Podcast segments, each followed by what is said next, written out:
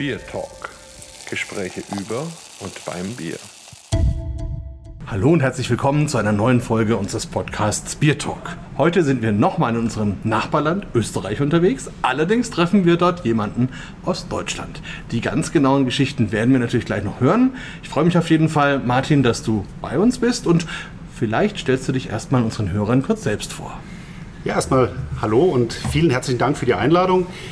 Mein Name ist Martin Vogt. Mich hat es vor 17 Jahren vom ja, durchaus ähm, von der Bierwüste Frankfurt äh, nach Wien verschlagen und ja, aus dem Apfelwein Mekka kommend in ein Land voll mit Bierkultur äh, kommend äh, hatte ich zum Glück Arbeitskollegen, die mich dann irgendwann mal in die Bierkultur eingeführt haben und äh, über einen eher Zufall bin ich zum Thema Bier gekommen, ähm, beziehungsweise auch zum Schreiben über Bier und das hat sich jetzt zu einem Blog entwickelt, der in letzter Zeit sich eher auf YouTube mit, mit Biervideos abspielt.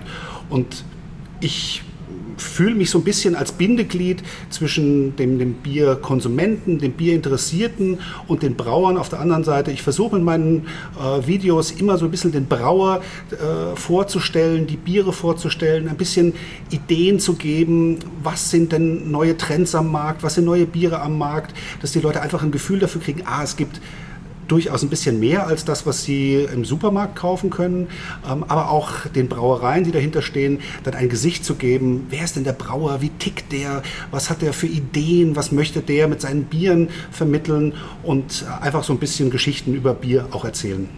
Das ist dann praktisch Probier TV. Da werden wir gleich noch ein bisschen drüber sprechen gibt aber auch zum Beispiel ein Buch von dir und auch andere Möglichkeiten, wie man dich kennenlernen oder dir begegnen kann.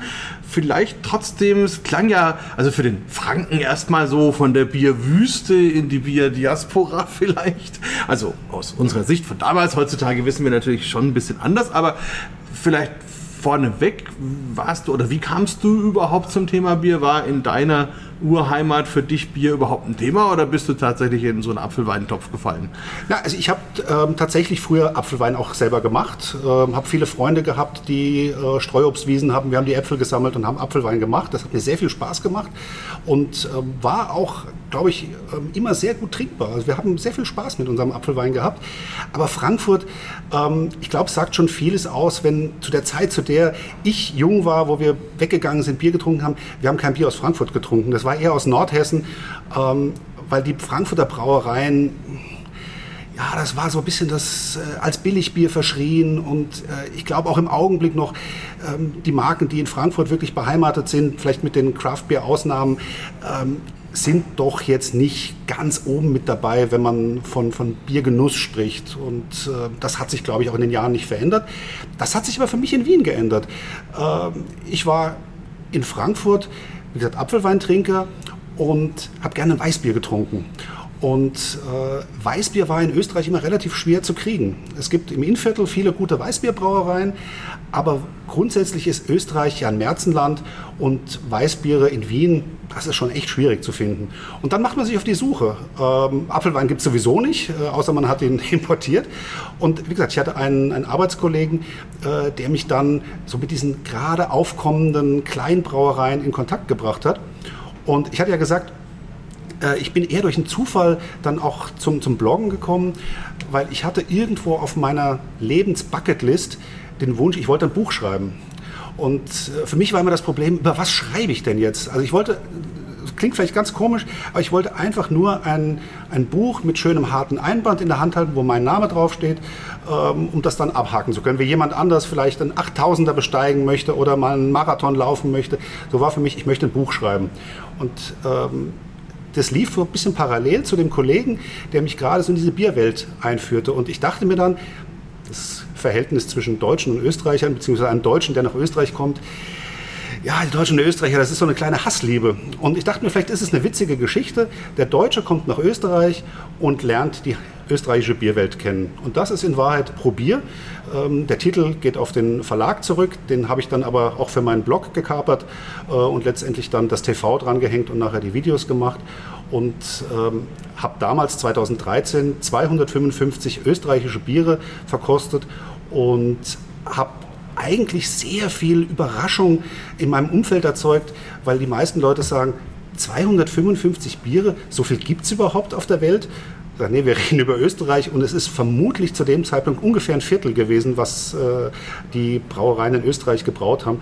Also ich habe dann schon gemerkt, das Wissen um die heimische Bierkultur ist meistens sehr auf den, den, den Schornstein der eigenen Brauerei beschränkt, äh, aber dass eben gerade diese Kleinbrauereien da sind und ähm, dass sich in der Bierkultur gerade weltweit auch viel tut, das war damals wirklich noch in den Kinderschuhen.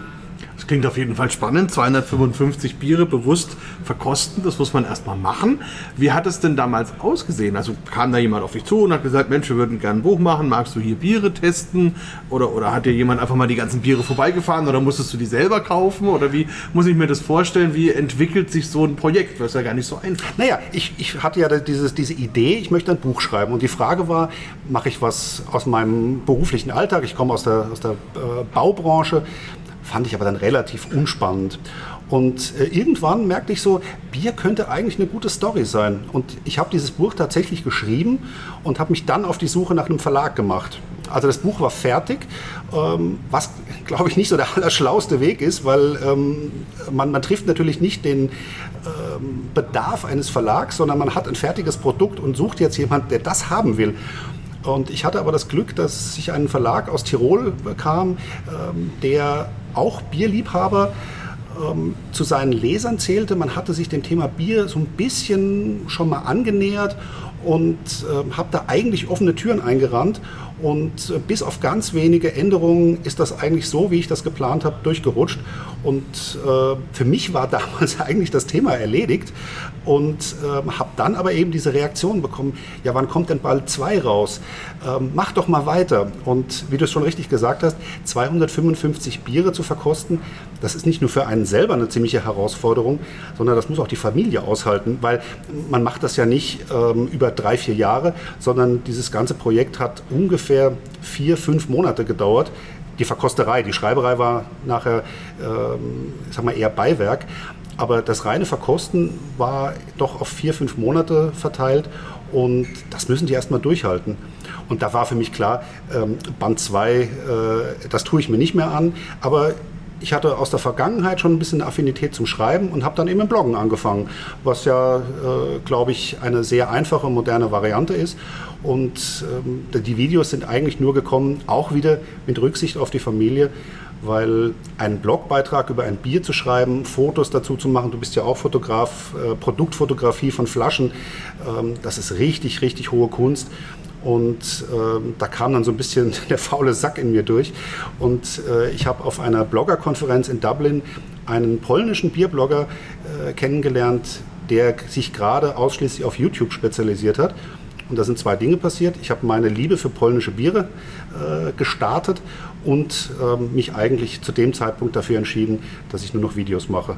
Weil sich vor die Kamera zu stellen, das Bier zu verkosten, Anfang und Ende draufschneiden und die Sache ist erledigt. Und das ist dann was, was auch sehr schön äh, sich mit dem familiären Leben vereinbaren lässt und äh, man in einer Familie, wo ich der einzige Biertrinker bin, nicht allzu viel rote Karten gezeigt bekommt. Ja, ich stelle mir das gerade so ein bisschen bildlich vor, wenn du da innerhalb von vier Monaten 255 Biere verkostest.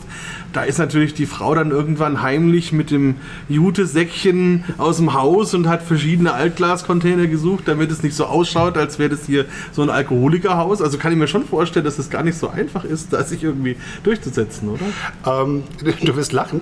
Ich habe die ganzen Flaschen aufgehoben, weil ich hätte gerne auf dem Titelbild ein Foto gehabt, das gibt es auch, das Foto, wo ich alle verkosteten Flaschen im äh, der Landkarte Österreichs ähm, aufgestellt habe im Wohnzimmer. Es war allein ein Projekt, dieses Foto zu machen.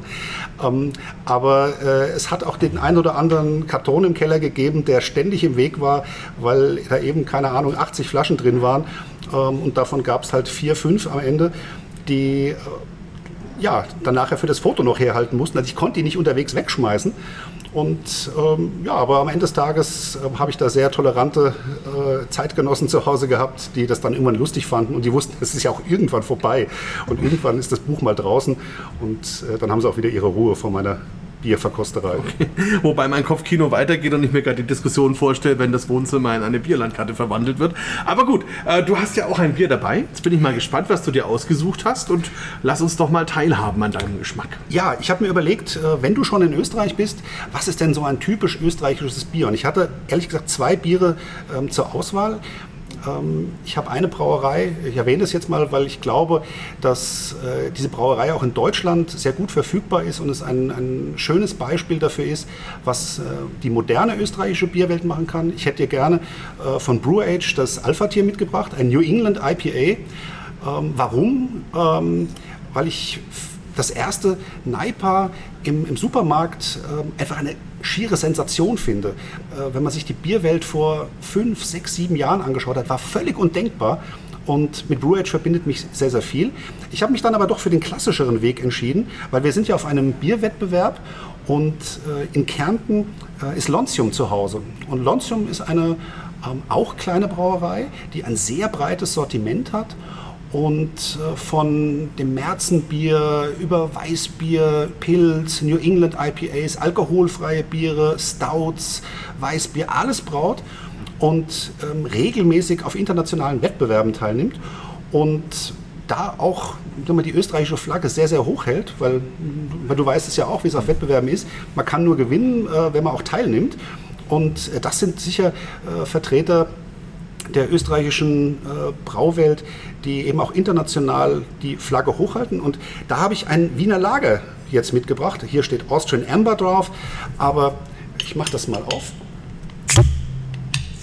Na? Also jetzt hört ihr auch mal, dass wir wirklich jede Flasche immer live öffnen. Ja, ja. So. und schenkt das dann mal ein. Und die Biergeschichte Österreichs ist ja ganz eng mit dem, mit dem Wiener Lager verbunden. Äh, in der Brauerei Schwächert hier vor den Toren Wiens, als Anton Dreher diese Bierspezialität untergäriger Art zum ersten Mal äh, gebraut hat ähm, und einen Bierstil kreiert hat, der lange Zeit in der Vergessenheit geraten oder in Vergessenheit geraten ist, den viele amerikanische Craftbierbrauereien äh, skurrilerweise am Leben erhalten haben und der zum Jubiläum dieses Bierstils vor ein paar Jahren dann auch wieder von österreichischen Craftbierbrauereien aufgegriffen wurde und nicht zuletzt dann auch wieder von der Schwächerter Brauerei. Und ähm, heute, glaube ich, kann man in Österreich keine Brauerei, egal welcher Größe, aufmachen, ohne ein, ein Wiener Lager zu haben. Und das von Lontium ist ein wirklich schöner Vertreter. Man sieht diese, diese herrliche, ja schon orange-Bernsteinfarbe, klar, ein, ein, schöner Schaum, der auch wunderbar am Glas hängt, nicht so intensiv und auch die Nase, so ganz leichte Fruchtnoten mit drin, aber natürlich grundsätzlich malzdominiert und man, man sieht es ja auch in der, in der, etwas dunkleren Farbe. Äh, dass es hier eben eher auf der malzigen Seite zu Hause ist. Und das ist auch ein gutes Beispiel für, für ein Bier, das jetzt auch ein bisschen an Temperatur gewonnen hat. Äh, es liegt unheimlich weich im Mund, die Kohlensäure sehr fein, ähm, dieses leichte obstige, fruchtige, verbunden mit den Malznoten, ist einfach ein herrliches, ähm, ja, jeden Tag Trinkbier.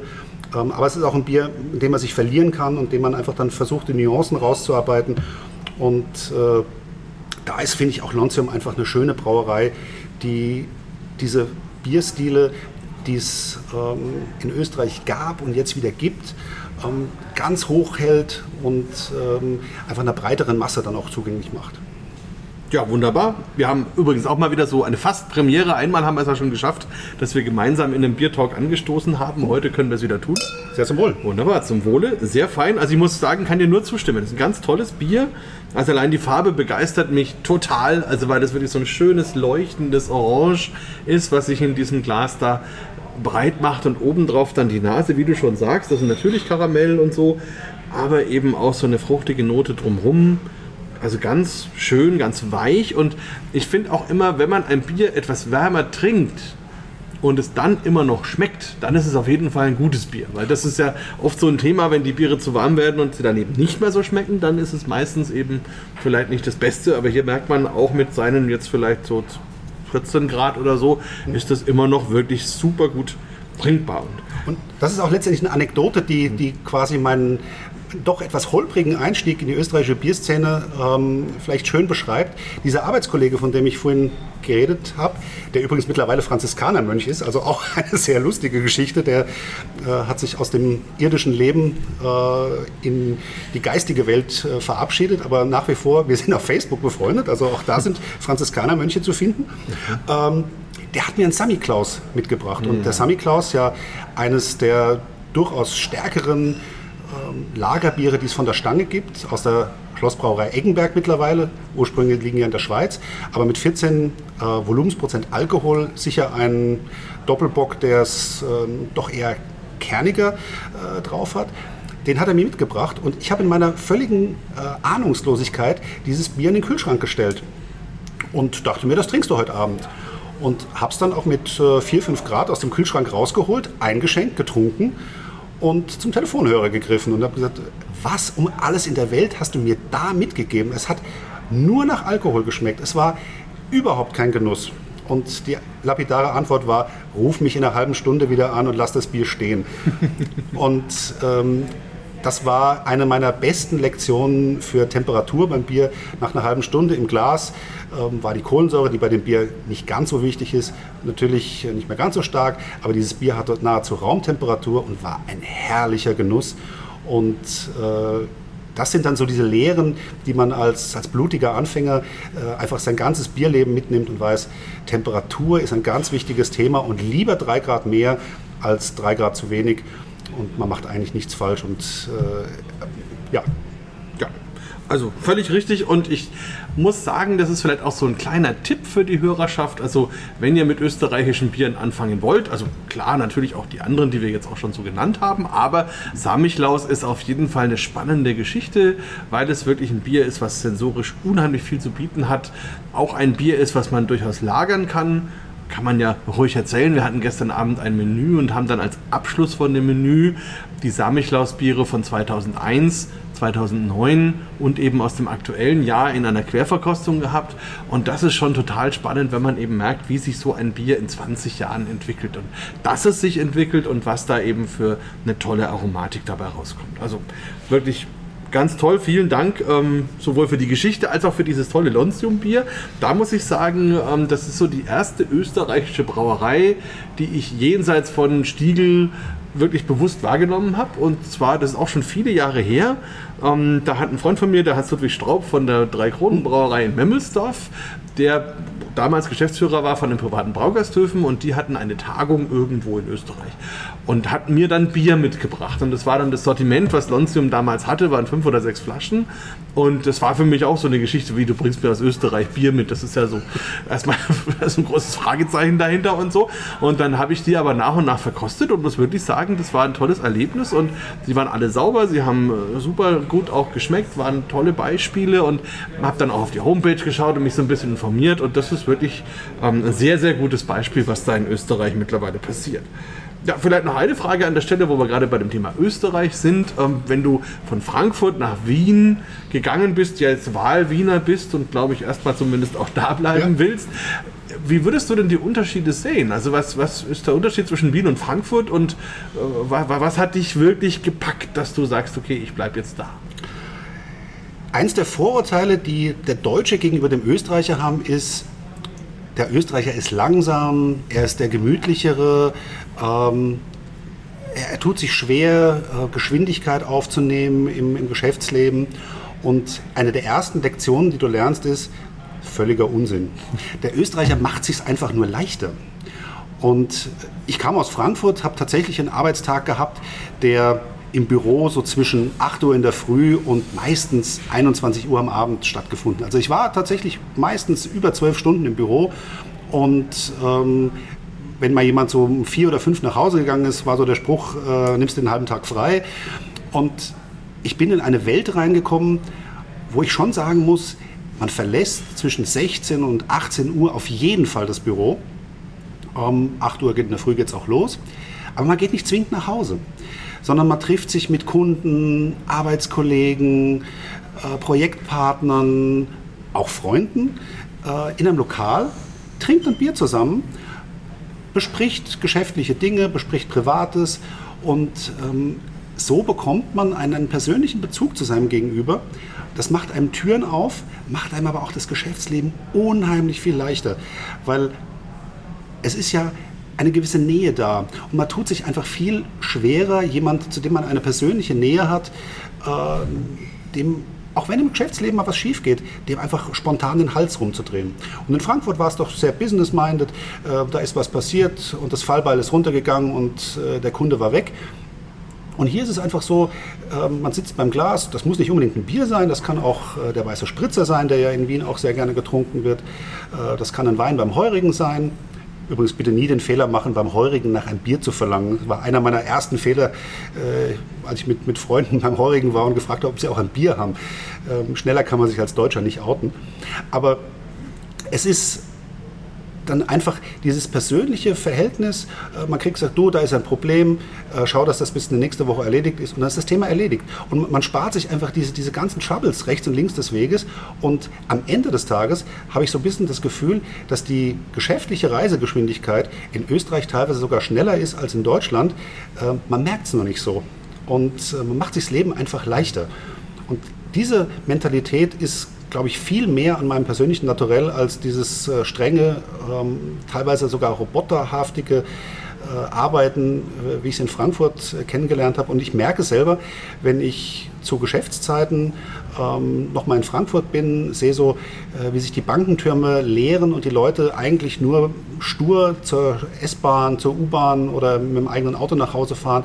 Da ist einfach eine richtige Stressatmosphäre da. Man will nur noch nach Hause und äh, hat eigentlich nichts mehr, ähm, was einen in der Stadt hält. Und in, in, Wien findet das Leben einfach auf der Straße statt.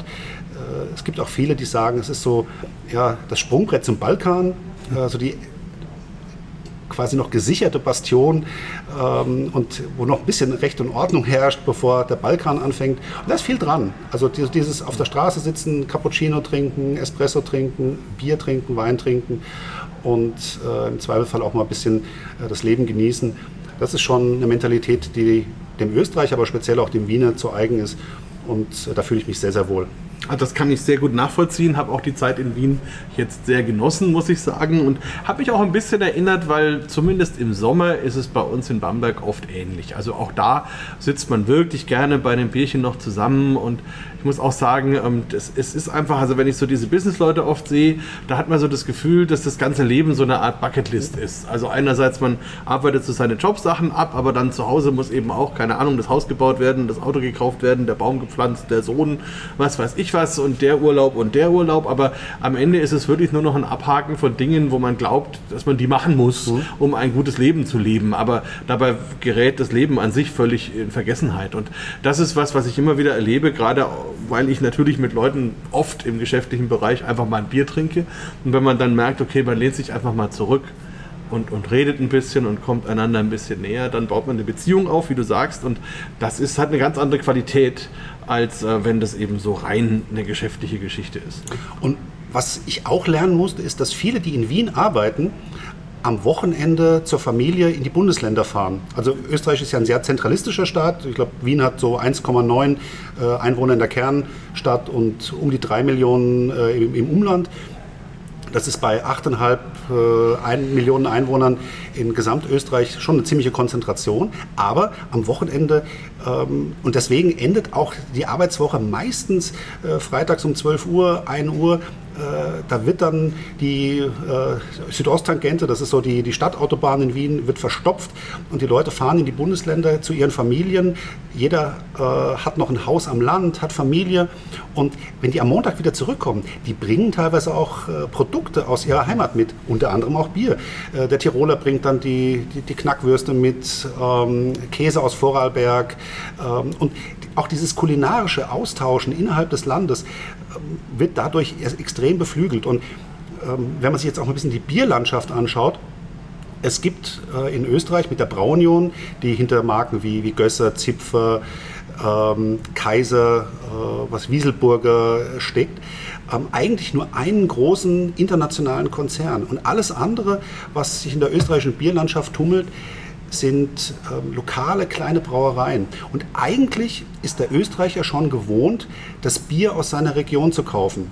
Und der Vorarlberger, der bringt natürlich einen Kasten Mohrenbier mit und der, der, Kärntner bringt möglicherweise einen Kasten Lontium mit und äh, aus dem Süden äh, kommt dann noch das Murauer Bier. Und so hat jeder auch so ein bisschen über das Bier seine eigene Identität wieder in der Stadt. Und ich war bei Freunden, die einen Bierhandel haben und sah eben äh, Kisten Mohrenbier dort stehen. Und das passte jetzt nicht so per se erstmal ins äh, Craft-Bier-Sortiment, was die sonst verkaufen. Aber während ich da saß, kamen drei, vier Vorarlberger rein und nahmen eben eine Kiste des Bieres aus ihrer Heimat äh, mit, weil sie eben in Wien wohnen und äh, wollten das am Wochenende nicht, nicht äh, mitnehmen. Vielleicht sind sie auch mit dem Zug gefahren. Und Bier schafft in Österreich unheimlich viele, äh, viele lokale Identität. Und ähm, der Österreicher ist auch gewohnt, eben lokal zu kaufen. Und deshalb tun sich auch kleine Craft-Bier-Brauereien irrsinnig leicht mit jetzt vielleicht nicht den super freakigen Bieren. Ähm, da muss es kein IPA sein, da muss es kein Imperial Stout sein, da muss es kein Sauerbier sein, sondern man kann mit einem Märzen, was aber den Namen der Stadt trägt, unheimlich reüssieren am Markt. Und äh, das ist einfach schön äh, zu sehen, dass eben über Bier ähm, auch Heimat geschaffen wird. Und das ist einfach in Österreich, finde ich, vielleicht jetzt in Deutschland abgesehen von, von Franken, weil da ist es natürlich äh, sogar vergleichbar. Ähm, aber in Österreich ist es landesweit so, dass, dass über Bier oder auch Wein natürlich ähm, man so ein Stück Heimat ähm, an einen Arbeitsplatz mitbringen kann und ähm, dann letztendlich auch Freunde begeistern kann. Ja, auf jeden Fall. Und ich denke mal, also Bier schafft Heimat ist auf jeden Fall etwas, was Österreich und Franken verbindet. Also es gibt ja auch ein Bierland Franken und es gibt ein Bierland Österreich. Also da gibt es durchaus ähnliche Strukturen. Und ich habe mich jetzt, während du erzählt hast, auch erinnert, dass ich noch drei Kästen Mohren Eisbock bei mir im Keller habe seit 10, 15 Jahren. Ähm, da muss ich mal eine Flasche rausholen für einen der nächsten Biertage. Der hat sich, äh, Biertalks, der hat sich bestimmt schön entwickelt. Ja, ähm, was mich noch interessieren würde, du hast jetzt diese ganzen Biere dann verkostet und das Buch geschrieben und man merkt ja auch, wie sehr du Teil dieser österreichischen Bierwelt auch irgendwie bist, wie sehr du da auch davon begeistert bist. Aber wie haben die denn dich und dein Buch aufgenommen? Also kam das dann überall gut an? Sagen die super, genau so muss es sein? Oder gab es da auch den einen oder anderen Brauer, der gesagt hat, hey, was will denn der Piefke da und so? Ähm, du sprichst einen ziemlich wunden Punkt an, ähm, weil es war tatsächlich so, dass ich ja als völliger Nobody und aber auch als jemand, der, der ja keine Ausbildung im, im Bier hatte, in diese Szene reingefallen bin. Und äh, ich hatte einfach nur Spaß an dem, was ich gemacht habe. Und ich habe mir da, glaube ich, schon ein bisschen den Unmut auch bei den Granden der, der Bierszene zugezogen. Zum einen, was macht der denn da? Äh, es wusste ja keiner, was ich da tue. Und da gab es durchaus auch äh, im Vorfeld des Buchs gab es den Austausch mit Anwälten, äh, die mich mal mit einstweiligen Verfügungen äh, überziehen wollten. Ähm, das ist alles nachher gut ausgegangen. Ich habe da auch Fehler gemacht, das weiß ich. Ähm, nur ich habe natürlich diesen Markt aufgewirbelt, weil ich kann in Wien relativ viel Bier kaufen, auch viele verschiedene Biere, aber nicht 255. Und ich habe dann das gemacht, was ein ahnungsloser äh, Autor für Bierbücher macht. Ich habe einfach mal eine Adressliste mit Brauereien rausgesucht und ähm, habe ein sehr langes Anschreiben verfasst, habe ihnen erklärt, was ich gerne machen möchte und ähm, habe gefragt, ob ich das Bier von ihnen kaufen könnte. Für mich war immer ganz wichtig, ich möchte euch das Bier kaufen. Und ähm, natürlich gibt es viele Brauereien, die dann einfach sagen, äh, wir finden die Idee super und äh, wir schicken dir das Bier zu und wollen da jetzt auch keine Rechnung sehen. Und es gab aber auch Brauereien, die mich kontaktiert haben und äh, gesagt haben, besuch uns mal, komm mal vorbei, wir, wir finden deine Idee super und wir, wir stellen dir Kontakte her. Also der Support auf der Brauerseite war viel, viel größer als auf der Seite der ja, damals ähm, existierenden äh, Bierschreiber, äh, Bierausbilder, weil ich ja genau in deren Wasser jetzt fischte. Und ich habe dann versucht, so denen ein bisschen klar zu machen, ähm, es geht mir nur um mein Buch. Wenn, wenn, wenn das durch ist, dann habt ihr mich, seid ihr mich los. Ähm, aber der Widerstand wurde immer größer. Und äh, da habe ich mich dann auch so ein bisschen herausgefordert gefühlt, habe gedacht, okay, ähm, wenn ihr mich nicht haben wollt, dann bleibe ich. Und äh, merkte aber, dass eben genau diese vielleicht alten Gesichter äh, gar nicht mehr so die waren, die jeden Konsumenten angesprochen haben. Und ähm, ich habe eine jüngere Generation vielleicht angesprochen, ähm, habe mich sehr stark und auch sehr klar auf das, das Thema Craft Beer fokussiert, auch wenn in dem Buch natürlich die klassischen Marken auch mit drin sind. Aber ich habe sehr schnell gemerkt, dass, dass mich eigentlich so diese jungen Wilden äh, viel mehr interessieren. Und äh, habe dann lange Zeit so ein bisschen einen, einen Gegenpol äh, unfreiwilligerweise äh, gebildet. Und man merkte, den wären wir jetzt nicht mehr los. und äh, dann hat man sich angefangen zu arrangieren. Und äh, man kommt dann auch relativ schnell miteinander klar, äh, wenn man sich auch, sag mal, nie ausgesprochen, aber so gegenseitig die Claims absteckt und merkt, nee, der will jetzt nicht hier 20 Tastings im Monat machen und will auch keine Vorträge bei Brauereien halten, ähm, sondern der hat dann ein ganz anderes Zielpublikum. Und als wir dann 2014, also eigentlich ein Jahr nachdem ich das Buch geschrieben habe, das Craft Beer Fest in Wien äh, zu dritt gegründet haben, ähm, haben wir eine Bewegung losgetreten, äh, wo dann auch selbst der ärgste Kritiker sagen musste, naja, ähm, so ganz schlecht ist der Typ ja nicht für die Bierszene. Und ähm, da haben wir, glaube ich, dann auch ähm, sagen wir, durch Taten Überzeugungsarbeit geleistet. Also dem kann ich mich nur anschließen. Bevor wir noch kurz über das Craft Beer Fest sprechen, weil ich das durchaus auch ein interessantes Thema finde, habe ich jetzt auch noch ein Bierchen mir hier aus dem Kühlschrank geholt, weil ich gedacht habe, wenn wir schon da sind und gemeinsam Bier trinken, habe ich auch eins dabei. Und interessanterweise hat Österreich Deutschland ja auch etwas voraus. Nämlich, es gibt in Österreich eine Trappistenbrauerei. Also wir hatten auch mal eine in Deutschland, die ist aber mittlerweile geschlossen worden und Bitburger hat das Bier dann im Kraftwerk noch irgendwie im Angebot, aber es ist zumindest kein Trappistenbier mehr. Und hier haben wir eben Engelszell und haben von denen verschiedene Trappistenbiere. Und eins haben wir jetzt hier, das ist das Blond, das heißt Nivard, ist in einer schönen Flasche mit einem blauen, hellblauen Etikett, selten für Bier eigentlich. Machen wir auf und schenke hier mal ein vor allem auch selten für Trappistenbiere, die ja häufig auch eher dunkel gehaltene Etiketten haben. Aber die, die Brauerei Stift Engelszell, glaube ich, ist sehr früh ähm, den Weg gegangen, nicht zu versuchen, ähm, klassischen äh, Trappistenbrauereien zu kopieren, sondern eine eigene Identität zu schaffen. Und äh, das liegt nicht zuletzt daran, dass ähm, der, der, irdische Mastermind, äh, der hinter dieser Brauerei steckt, nämlich der Peter Kramer von der Brauerei Hofstetten, der, ähm, glaube ich, bei dem Stift relativ viel Überzeugungsarbeit geleistet hat, ähm, weil er einfach sich gefreut hat, dass ein Trappistenkloster in der Nähe ist und gesagt, dann muss es doch auch ein Trappistenbier geben. Und ähm, ich glaube, nachdem die, die ersten ja, Welle mal eingerissen waren, äh, mittlerweile sind die äh, Trappisten im Kloster sehr begeistert von dem, was sie dort tun, nennen ja auch ihre Biere nach ehemaligen Ordensbrüdern und äh, haben auch dem Bierland Österreich über das Trappistenbier was ja keiner auf der, auf der, auf der Landkarte hat, ähm, auch wieder einen, einen sehr eigenen Stempel aufgedrückt und ähm, einfach die Szene wieder um eine Nuance bereichert. Und das finde ich einfach ein sehr schönes Projekt und äh, kommt international gut an, schafft tollen äh, Tourismus auch in, in die Gegend. Äh, Amerikaner, die auf einmal sehen, hey, da gibt es noch eine Trappistenbrauerei ähm, in Europa, die wir möglicherweise noch nicht kennen. Und äh, am Ende des Tages ähm, leben, glaube ich, sowohl die, die Trappistenmönche beziehungsweise auch äh, die irdischen Hotelanbieter, Gastronom Gastronomen in der Gegend relativ gut von diesem Produkt.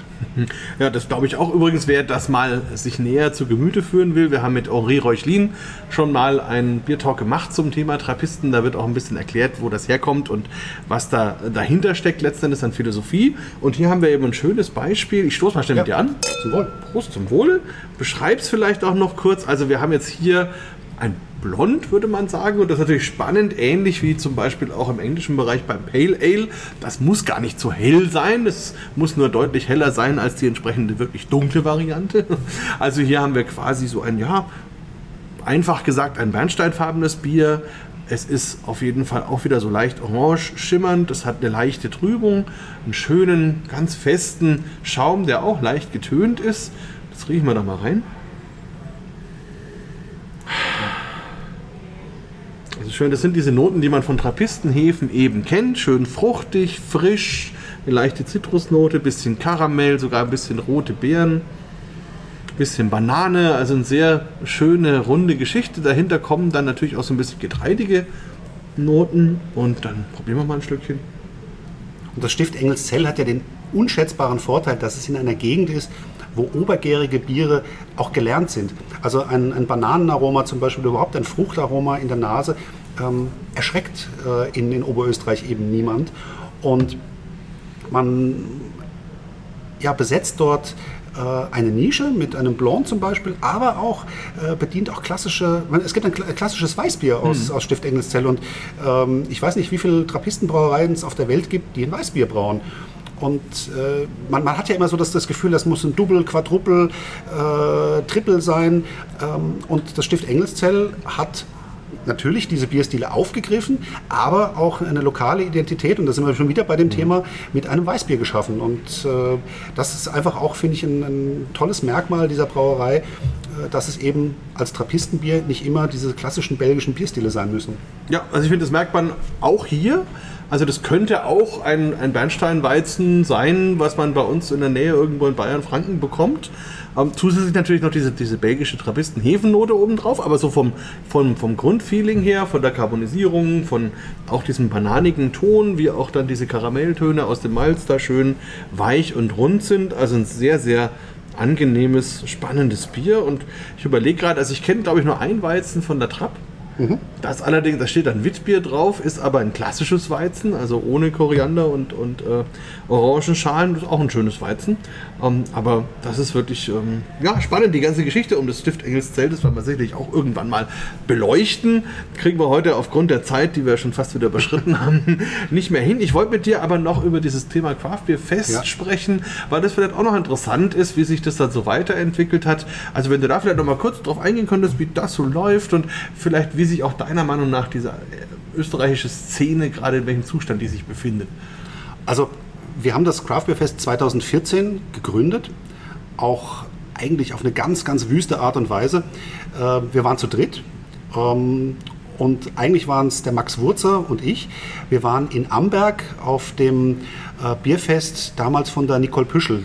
Maria Hilfberg, ist das das? Nein, das war ähm, The Leading Beers hieß das damals. Hm. Das war so, die ja leider damals äh, schwer erkrankt war, die Nicole, und das so als ihr Lebenswerk gesehen hat, hat dieses Festival organisiert. Es war ein wunderbares Fest. Ich war mit Max Wurzer, der äh, damals Maibier betrieben hat, also einen der ersten Versand für, für kleine Brauereien in Österreich und der schon sehr viel auch für diese Szene getan hat. Und wir waren auf diesem Festival und ähm, sind dann am Sonntag in einem Zustand zurückgefahren, der ähm, glaube ich, gerade so an der Legalitätsgrenze war. Und wir haben uns eigentlich irgendwann gedacht, warum müssen wir nach Deutschland fahren, um auf ein Bierfestival zu fahren, wo es geile Biere gibt?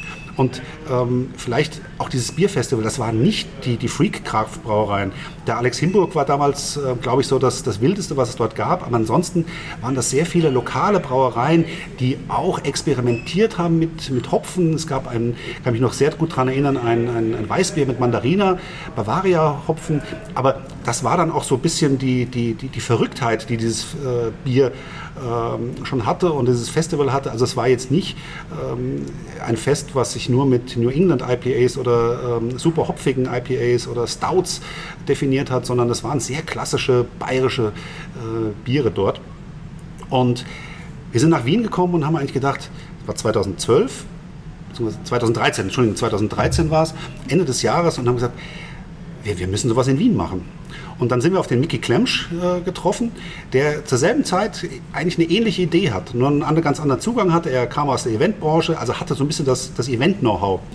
Und wir haben uns Anfang Januar 2014 zusammengesetzt und haben dann mal geschaut und gesagt, eigentlich hätten wir gern im Mai das Fest. Wir haben den Termin festgemacht und gesagt, so, äh, ich glaube 18. Mai war das damals, dann wussten wir schon, wann es stattfindet. Und haben gesagt, so, jetzt müssen wir anfangen zu organisieren.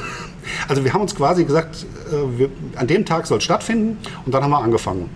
Und äh, wir hatten natürlich überhaupt keine Erfahrung, es gab keine Referenzwerte, aber wir haben gemerkt, dass es Getränkehändler, Brauereien äh, in Österreich gegeben hat, die genau darauf gewartet haben, mal zu erfahren, wie tickt denn der Markt überhaupt? Und wenn ich es irgendwo versuche, dann muss ich es natürlich bei der Geografie von Österreich, muss ich es in Wien versuchen, weil wo sonst soll sowas funktionieren?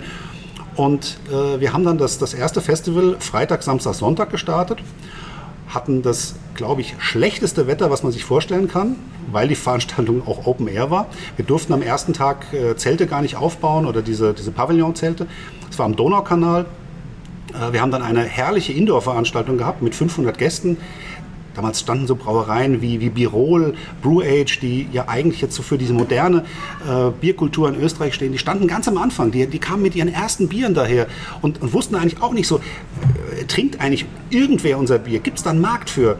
Ähm, es gab Brauhaus Gusswerk, was ja in der Bioschiene äh, sehr etabliert ist, ähm, die so ein bisschen schon eine Fangemeinde hatten, aber es war auch Stiegel dabei, Lontium war dabei, ähm, es waren sehr viele klassische Brauereien mit am Start und wir hatten einfach eine riesen Gaudi an einem Abend, wo eigentlich keiner seine Zelte aufbauen konnte. Wir hatten, es gab einen kleinen festen Bau, jeder hat seine Biere mit reingebracht und wir sind mit ungefähr 500 Leuten da in diesem äh, Glasbau am äh, Donaukanal gestanden und haben gemerkt, hey, wir sind eine kleine eingesporene Gemeinschaft, die richtig Bock auf Bier hat.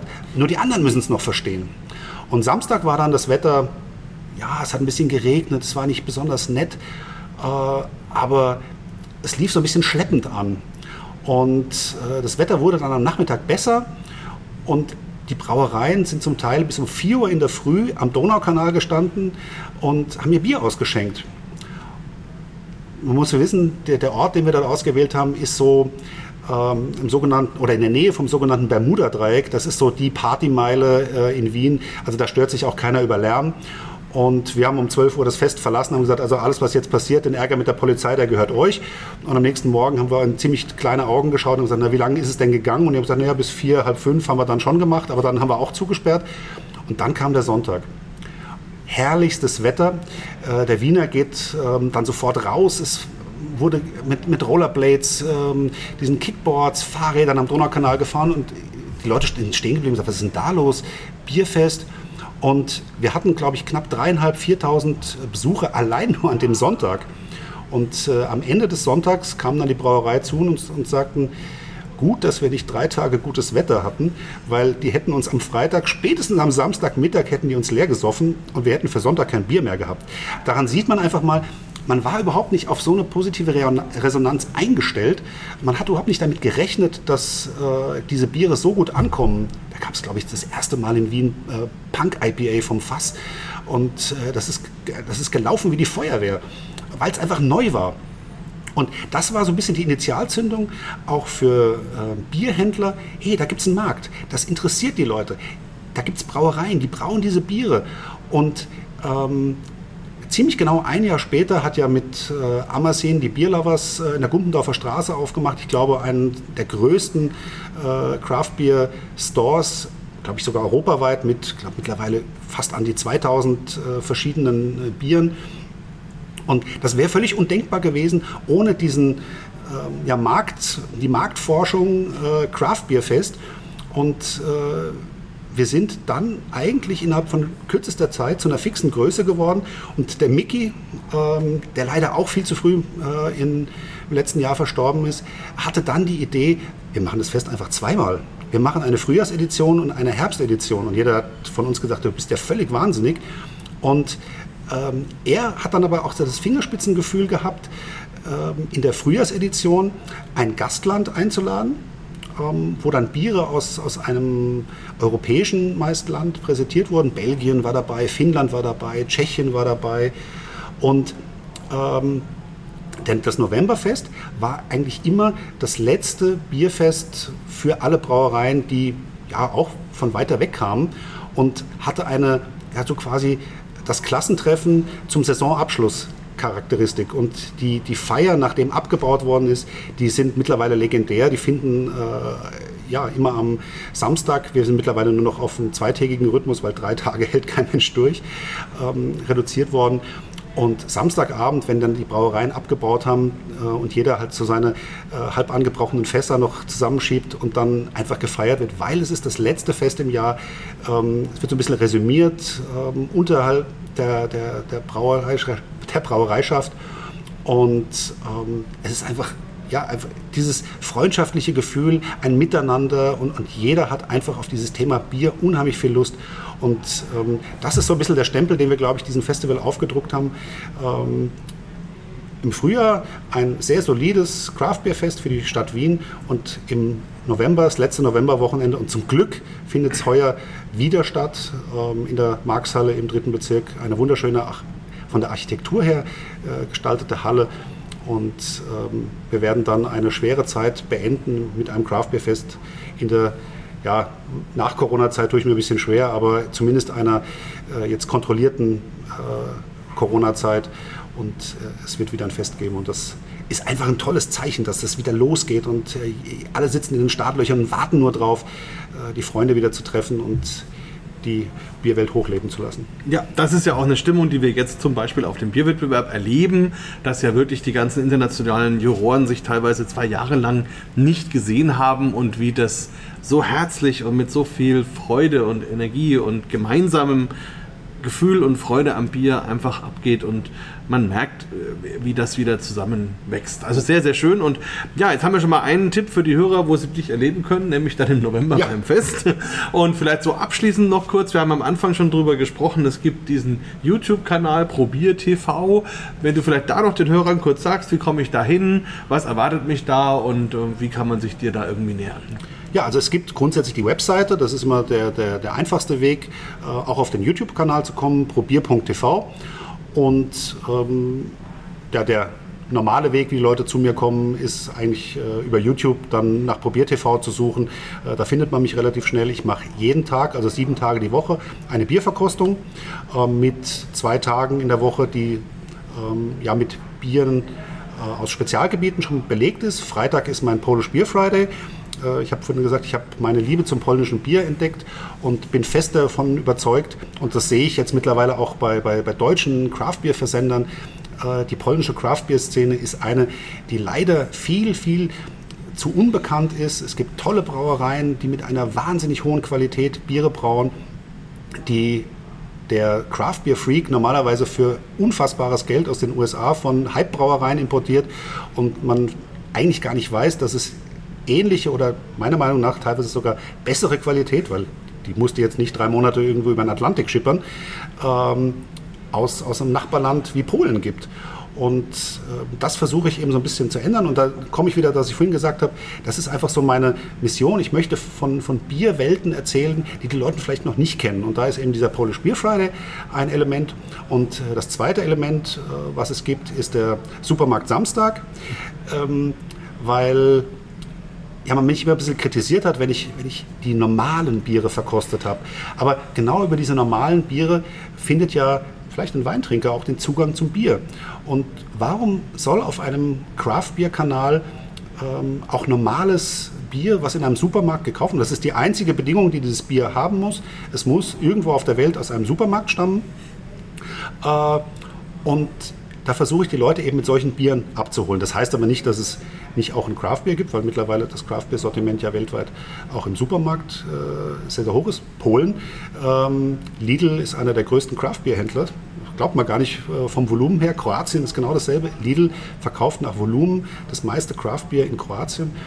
Und ähm, da sieht man mal, dass diese Welt sich einfach anfängt zu drehen. Und genau da möchte ich die Leute abholen. Ich lade sie auch immer ein, gerade für den Supermarkt Samstag, mir mal ein bisschen Biertipps zu geben. 50 Prozent sind ähm, Leute, die mir wohlgesonnen sind und sagen, hey, ich habe da ein tolles Bier im Supermarkt gesehen, probier das mal. Oder das ist mein Lieblingsbier aus dem Supermarkt. Was sagst denn du dazu? Und äh, die anderen 50 Prozent, und ich nehme das tatsächlich auch mit Humor, äh, sind so Biere, äh, wo man sagt, jetzt wollen wir mal sehen, wie er das Gesicht verzieht, wenn er es probiert. Und ähm, insofern ist das immer so ein bisschen mit Augenzwinkern auch manchmal zu sehen und macht einfach Riesenspaß und hält diese Community auch ein bisschen zusammen. Und ähm, darum geht es letztendlich, den, den, Spaß beim Bier zu haben. Und den versuche ich zu vermitteln und äh, das ist letztendlich der Sinn und der Zweck dieses Kanals. Und ich mache keine Werbung, ich lasse mich nicht sponsern was ich vorhin gesagt habe, äh, die meisten Biere, ich sage immer die meisten Biere, weil es natürlich Brauereien gibt, die inzwischen äh, einem dann auch mal Kostenmuster nach Hause schicken ähm, oder wenn man sie besucht, einem das, das Bier auch schenken. Aber grundsätzlich ist äh, schon mein, mein Credo, ich möchte mein Bier bezahlen und möchte dann ähm, auch meine Meinung völlig ungefiltert dazu sagen dürfen und das tue ich auch. Ja, also kann ich nur beipflichten, ist auch meine Philosophie wirklich, also nie nach irgendwelchen Gratisbieren oder sowas zu, zu, zu, betteln oder zu bitten, sondern mein Anspruch ist auch immer der, ich bezahle es und wenn einem dann mal jemand was schenkt, ist das grundsätzlich okay, aber eine Abhängigkeit darf da auf gar keinen Fall sein. Ja, also ich muss nur sagen, ich freue mich auch schon drauf, dann morgen das nächste Video zu sehen. Mal schauen, wie du da oder in welchem Zustand du dann bist nach den 100 Bieren, die wir heute verkosten. Wir müssen jetzt eh gleich noch los zur Best of Show Verkostung. Euch wünschen wir jetzt noch einen schönen weiteren Tag nach dem Biertalk und vielleicht macht macht ihr euch auch das ein oder andere Bier aus Österreich oder Polen oder vielleicht auch Deutschland auf. Und vielen Dank, lieber Martin. War ein danke. großes Vergnügen und bis bald mal wieder. Tschüss, Servus. Bier Talk, der Podcast rund ums Bier. Alle Folgen unter www.biertalk.de.